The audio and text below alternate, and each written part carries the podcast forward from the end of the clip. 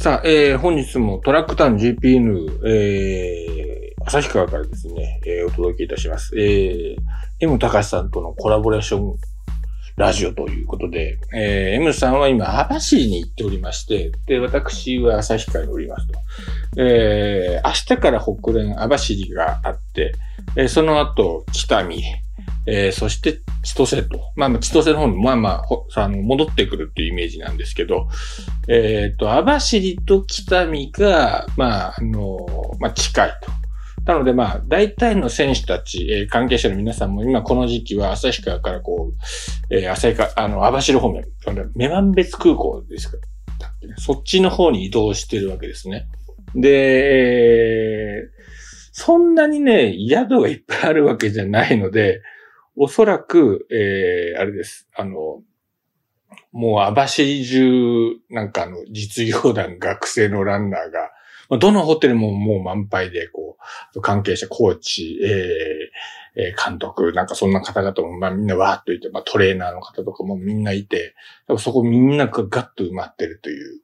感じですよね。だからもう至るところで早朝はこう、えー、ランナーが走ってると。そういう状況ですので、え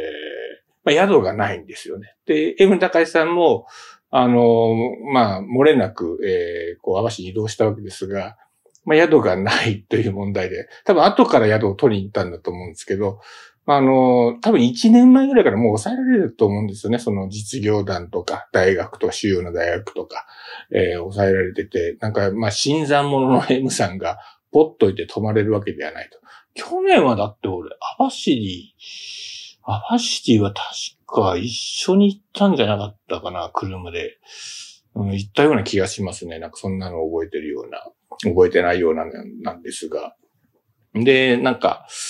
まあ、なんか後から宿を取りに行ったら、なんかもうほとんどなくて、この宿になったんです。まあ事務所の人が抑えてくれたんですって言うんですけど、まあそれがなんかまあ、同じ事務所、タムジョー選手がいるんですけど、タムジョー選手はこう、ルートイン、まあでもこれあの、大浴場があって、まあ陸上選手御用達みたいな感じのところなんですけど、まあ、大浴場でゆっくりできますよねっていうのがルートインの良さなんですけど、山さんは民宿になってると、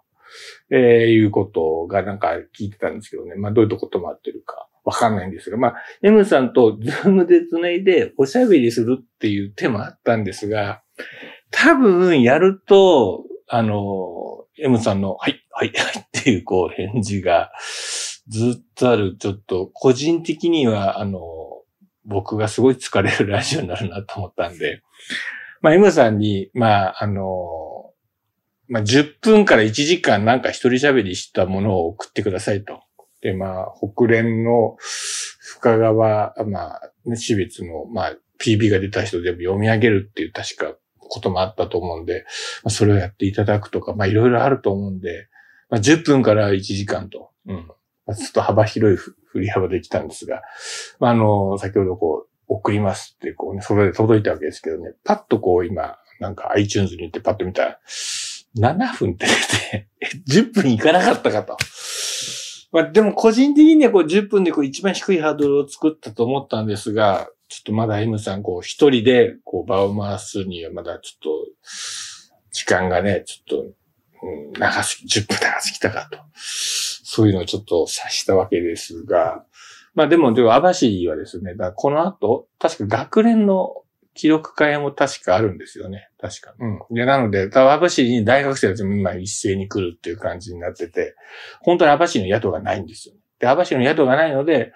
あの、このあの、国連ラジオで最初の方に出たあの、山梨学院大学の選手たちも、まあ本当は行きたかったんだけど、まあ宿がないので、とりあえず飛行機もないので、とりあえず千歳から入って、旭川まで車で行きますみたいな感じで、そまあここを起点にまだ移動するみたいな感じのことだったと思うんですけど、まあなんかまあ北海道中なんか、あらゆるところに今陸上選手がいるという、長距離の陸上選手がいるっていう状況ですね。で僕なんか今さっきバーっと見てたんですけど、あの、国連網走が土曜日あるじゃないですか。で、日曜日南部記念あるんですよね。こう短距離とかそっちの方ですけど、南部記念見に行こうかな。なんか、取材申請してないんで、普通にお客さんとしてぼーっとスタンドで見るっていうのも、悪くないなっていう感じがするので、ちょっと後でエントリーとか見てもらおうと思うんですが、まあまあ話を戻しますと、まあ M さんからまあ、素材が来たんで、聞こうと思ったんですよ。で聞こうと思ってこうホテルでこう、えっと、の時で聞いたんですけど、こう、何喋ってるか全くこう頭に入ってこなかったんで、どういった内容だったっけなっていうのをこう今これ DJ のようにこうね、こう紹介したいなと思ったんですが、全然頭に入ってこなかったんで、なんか、なんか、なんか道路を歩きながら喋ってるみたいな感じのものが送られてきたんで、まあ皆さんがお楽しみいただけるかどうか、まああの、熱烈な M 高しファン、M 高し部活に入れるような、えー、方にとってはもうたまんない放送になってると思います。だから、僕にとってその、多少こう滑ったりとか、なんか、そういうとこも含めての M 高しさんだと思ってるんで、そういうところをね、こう、含めて、ちょっと皆さん楽しんでいただけたらいいんじゃないかな、というふうに思ってるわけですね。で、えー、深川が、まあ、ちょっと気温もあったんでしょうけど、まあ、いろいろ出な、タイムが出なかったみたいな感じのことあるんですが、でもなんかね、一応に選手たちが、こう、1万みたいな感じの人たちは、なんか皆さん、網走でっっていうふうに言っているんですよね。うん。で、網走狙いますと。うん、で、まあ、網走は、まあ、あの、なんでしょうね。まあ一番こう、北連の一番でこう気温が低くて夜、まあそんぐらい真っ暗なんですけど、えー、タイムが出るって言われてるところでして、で、まあそこにまあ、過去もいろんな人がチャレンジしたんですけど、まあ、記憶に新しいところで行くと、ロンドンの世界陸上の時に大迫選手が、えー、っと、参加標準まで突破してなくて、で、網走で狙うと。まあ、涼しいはずの網走で狙うと思って、網走行ってみたら、網走が30度超えしててむっちゃ暑かって、これダメだったと。だから本当秒、秒差で確か標準を突破できなくて、みたいな感じのことがあったと思うんですが、まあ、それ以来じゃないですかね、大迫選手が網走に現れると。うん。で、網走で1万2本走るっていうのは、まあ、スケジュールで込みですよ。で、ちょうどその1万の、えー、2本走るんだけど、タイあの、インターバル2時間あるんで、えー、まあ2時間、あ、余裕かなと思ったら意外そうでもないんですよね。であの、走り終わって、えー、一応ダウンして、みたいな、ダウンして、また着替えたりとか、パッとこう、あの、体もなんか、あの、汗も流してとか、なんかフレッシュな感じで多分臨みたいと思うんで、えー、とか、なんかやってるとまた次のアップに入ってとかっていう風なことを考えると意外と2時間あるけど、結構ギリギリなんじゃないかな。で、一方で多分、あの、明日はこう、まあ、今日も、まあ、ちょうど記者発表があってる最中ですよ。14時くらいからあって、MGC の、よく間違えるんですけど、MDC じゃなくて MGC ですね。MGC の、まあ、選手が発表になったってことで、MGC に出る選手たちは今一様にこう1万の人とか、まあ5000もそうですけど、まあ北連を着て走って、えー、るわけですね。で、まあ、まあ、マラソンを走る選手なんで、1万で、まあ、とてつもない記録が出ることはないんですよ。で、PB は出ないんですよ。ね、もう練習ですから。えー、ですので、マラソン練習の一環として出るんですけど、今の現在地はどうですかみたいな感じの、えー、レースが、えー、この網走が中心かなと。で、1万で、まあでもなんか、あの、なんでしょうね、今からオリンピックの参加表示を狙うみたいな感じの選手は、なかなか難しいんじゃないかなと。もうちょっと、うん、今の国内の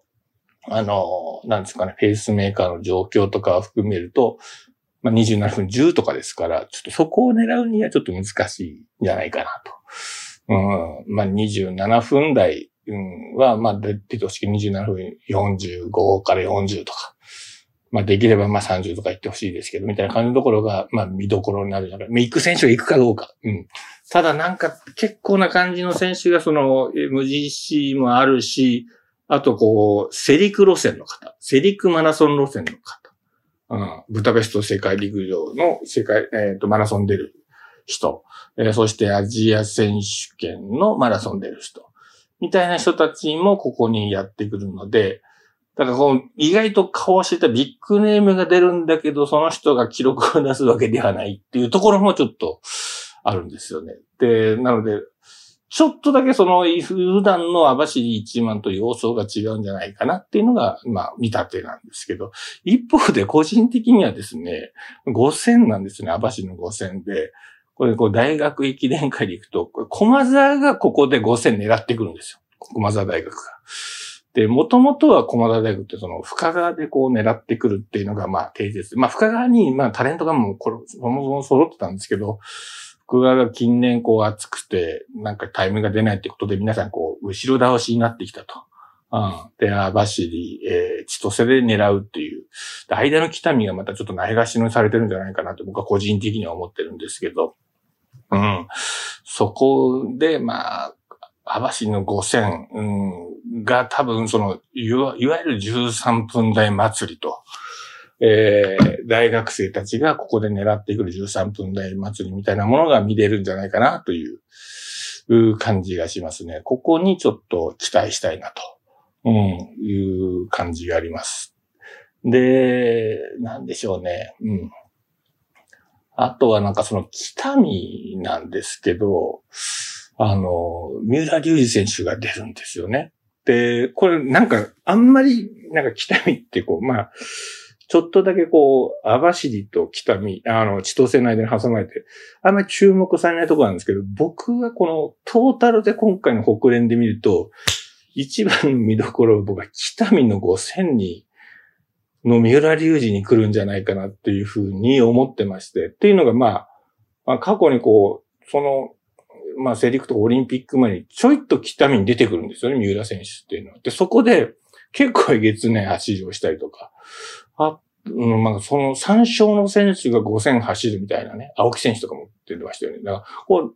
要は5000を専門にしてる選手を参照の選手がチンチンにするみたいな感じのところが、この北見にちょっとあるんですよね。で、まあ、横田さんがこうトラックタンで言ってましたけど、まあ、湯の丸で三浦選手がなんかもうすごいゆっくりとジョグをしてると。うん。でも、動き作りのようなジョグをしてるみたいな感じのことを言ってて。で、あと、まあそういうことをね、聞いてた耳に入ってたと思って、なんかあの、今日誕生日だったんで、こうね、あの、スタバカードを結構送られてきたんですけど、その中の人にスポーツ報知の太田さんがいて、太田さんって順天堂大出身ですから、シムでしたから、順天堂大にすごい詳しいんですけど、まあ、の、この時期の三浦っていうのは、そういう動きなんですと。うん。ゆったりとした動きで、スピード出さないんですと。うん。ただ、まあ、あの、ダイヤモンドリーグを経て、で、湯の丸でしっかりと、コーチトレーニングで調整して、北見に来ますよ、西本さんと。うん、っていう話を聞いたね。ここはあるんでしょ。でね、これ、なぜこれ保険、保険をかける意味でもなく、まあ自信を持って言えるのは、太田さんね、わざわざ北見来ますから。北見に来るんですよ、太田さんが。太田さんは今、その、駅伝陸上取材から離れて、スポーツ装置の整理部って言って、この整理部っていうのはこうデザインをするんですよ。紙面のデザインレイアウトをする方なんですけど、要は記者としてはいけないんですよ。うん。でも、あの、休暇とか有給を取って、あの、まあ、ワンチャン北連行けるとしたら、まあ、休みを取れるとしたら、どこっていうとこも含めて、やっぱ無駄なく休みたいわけで、で、そこで太田さんが選んだのが、北見だったっていうところに、皆さんどうでしょう？これ北見ありますよっていう、え布石を僕は打っときたいです。だから北見の三浦は、やっぱ太田さん的にも外せないと思う。うん。だって、行くとしたらだって深川とか標別の方が全然行きやすいですよ。でも北見に行くんですと。北見と千歳ですと。だから、いろいろ見てきた感じで、感じた感じで言うと、彼は、まあ、後半のこの北見、まあ、通常言うと網走とかに、とかにピーク持ってくるんでしょうけど、でも、網走の方がね、大阪選手が出るから、ね、メジャー感はありますけど、こう北見と千歳を選ぶっていうところに、僕はね、小田さんいい、いい感じ、いい選手だなっていうのをちょっと改めて。で、まあ、三浦選手の話をまた太田さんとこうやりとりしてたんですけど、こう、あれらしいですね。この時期の三浦選手はこう、ゆったりとしてるんだと、ジョグとかも。ただ、これが秋になると、ものすごいゆったりしたフォームでむっちゃ速いジョグをしてますと。で、そうやって、何でしょう、駅伝仕様になっていく。まあ、駅伝とかロード仕様になっていくんですねっていう話を聞いて、ああ、これ面白いなと思ってて。うん。だから、この、今のこの時期見るのは、その、皆さんがテレビで見る駅伝の三浦隆二じゃない三浦隆二を見れるということなんですね。うん。それはなんかね、えー、じっくりとね、こう間近で見に、見ておきたいなという気がしてますんで、あの、まあ、でもね、人にね、こう、みんな来ために来いよとは言いづらいので、本当宿もないし、大変ですから、まあでも、うん、まあ休むなら来たみがいいよ、みたいな感じのところありますね。うん。千歳、まあでも千歳がいい日帰りで行きやすいのかな。あまあそのあたり、えー、楽しみにすればいいんじゃないかなと、えー、思いつつ、まああの、ここまで話して、あ、僕の方が15分も話してるね。うん。ということで、まああの、この後、えー、M さんの網走からの、えー、お話が届いておりますので、こちらをお聞きください。それでは、えー、トラクター JPN M さんの、えー、どういう話してんのか、本当頭に入ってこなかったんで、えー、でもまあ、いっぱい一生懸命喋ってくれたんで、そちらをお聞きください。どうぞ。現状だは。どうもこんにちは。M 高しです。えー、私、M 高しはですね、今、網走に来ております。えー、というわけで、7月7日は、西本さん、ご生誕記念日おめでとうございます。というわけで、網走から現状打破な気持ちをお届けさせていただきます。えー、私、今ですね、実は外におりまして、というのもですね、えー、今泊まってるとこ、まあ、民宿なんですけど、えー、1泊2800円のですね、えー、まあ、お得な、リーズナブルな民宿でございまして、おかみさんがすごく優しくて、すごく昭和な感じな、いいお宿なんですけど、まあ、ちょっと壁がですね、薄いというですね、えー、難点がございまして、えー、お部屋で収録していると、他の隣のお部屋まで、いや、隣の隣の部屋ぐらいまで現状だって聞こえてしまうため、今、外から収録させていただいております。ご容赦くださいませ。さあ、そして私、M 高橋、網走の、えー、市営陸上競技場にですね、えー、ジョグで行ったりしてまして、今日も朝練と、それから、えー、先ほど、えー、午後練習で伺ってまいりました。やっぱりあの、選手たちが調整練習で走ったりしてるんですけど、前日ということで、えウェーブライトですね、電子ペーサーのえー、準備をされている現場をちょっと見学させていただきました。えー、電子ペーサー、ウェーブライト、えー、まあ、一周400メートルに合わせて、なんと400個の、えー、電気がこうピカピカついてくということで、400個並べるのに、すごくやっぱり時間がかかるということで、え、今日網走冬は暑かったんですけど、えー、そのね、担当されている方がせっせと、え、準備を、え、されて、で、え、準備ができましたということなので、私もちょっと、まあ、デモンストレーションじゃないですけど、試しに走ってみませんかと言われまして、いや、僕もですね、やはり実況でお話しさせていただくだけではなくて、やはり、えー、この目で、この足で確かめたいなと思って、現状確認したいなと思って、現状打破させていただきました。なので、えー、1000メートルを今日は走りましょうとえいうことになりまして、えー、その方から言われたのが、まあ、1000メートル3分、まあ、1周72秒ちょうどのケースで緑のライトが光りますと。そして赤い、えー、ライトが74秒ペース、つまり3分5秒ペースで光りますと。で、まあ、緑のちょっと前に青いライトが光りますと。まあ、それを体感してくださいと。そして、できれば緑のライトと青いライトのちょうど間ぐらいで走ると、ちょうど、まあ、3分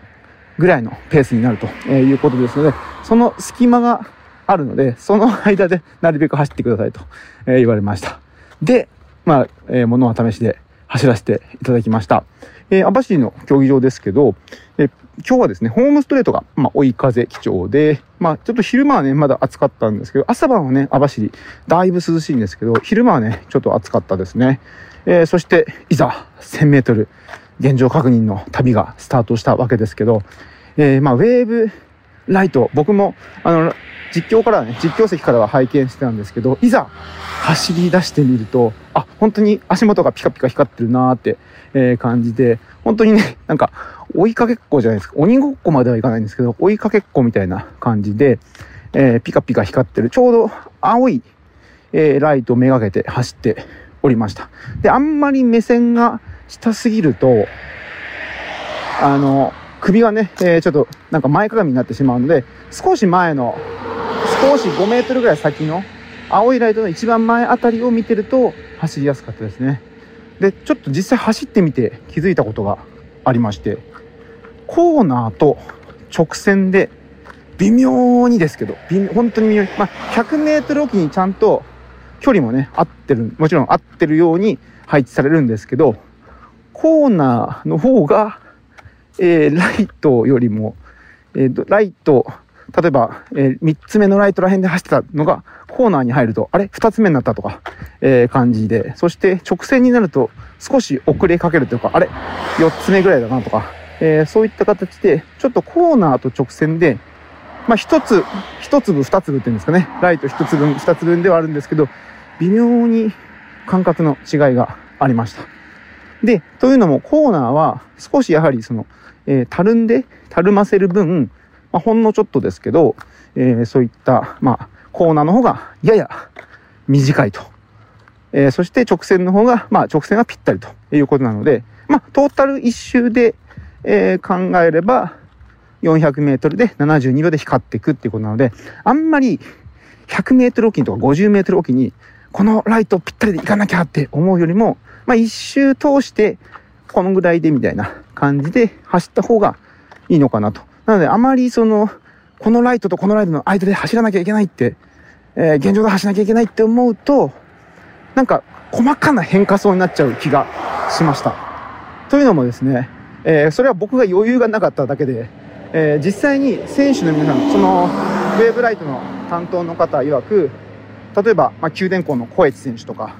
えー、女子だと愛媛銀行の山中優乃選手とかは、そのウェーブライトの使い方が非常にうまいということで、やはり余裕度がある選手にとっては、ライトがすごくね、味方になると思うんですけど、僕のような今日はもう目いっぱい走ってる選手、まあ選手、自分で言うのもあれなんですけど、目いっぱい走っている人にとっては、えー、なんかライトね、追いかけすぎない方がいいなというのを感じました。で、結果から言うとですね、え、最後の一周になると青いライトが消えるんですね。これはレースでもそうらしいんですけど、ラスト一周になって青いライトが消えた瞬間に、頼ってたものがなくなったって感じで、え、必死で走ってたんですけど、そしたらラスト200メートルで緑のライトに追いつかれたんですね。で、そこで、これはまずい、現状だと思って、緑のライトに追いつかれた瞬間にですね、切り替えまして、そしてフィニッシュタイムは2分58秒で、無事に、まあ、3分のライトには追いつかれずに、え、フィニッシュいたしました。なので、まあ、やってみた感想としては、やっぱり余裕度があるのがまず、まず大前提ですね。えー、しっかりトレーニングを積んで、余裕がある状態でペースを刻んでいくっていうのが大前提で、そして、えー、他のチームの、えー、監督さん、コーチさんに聞いていても、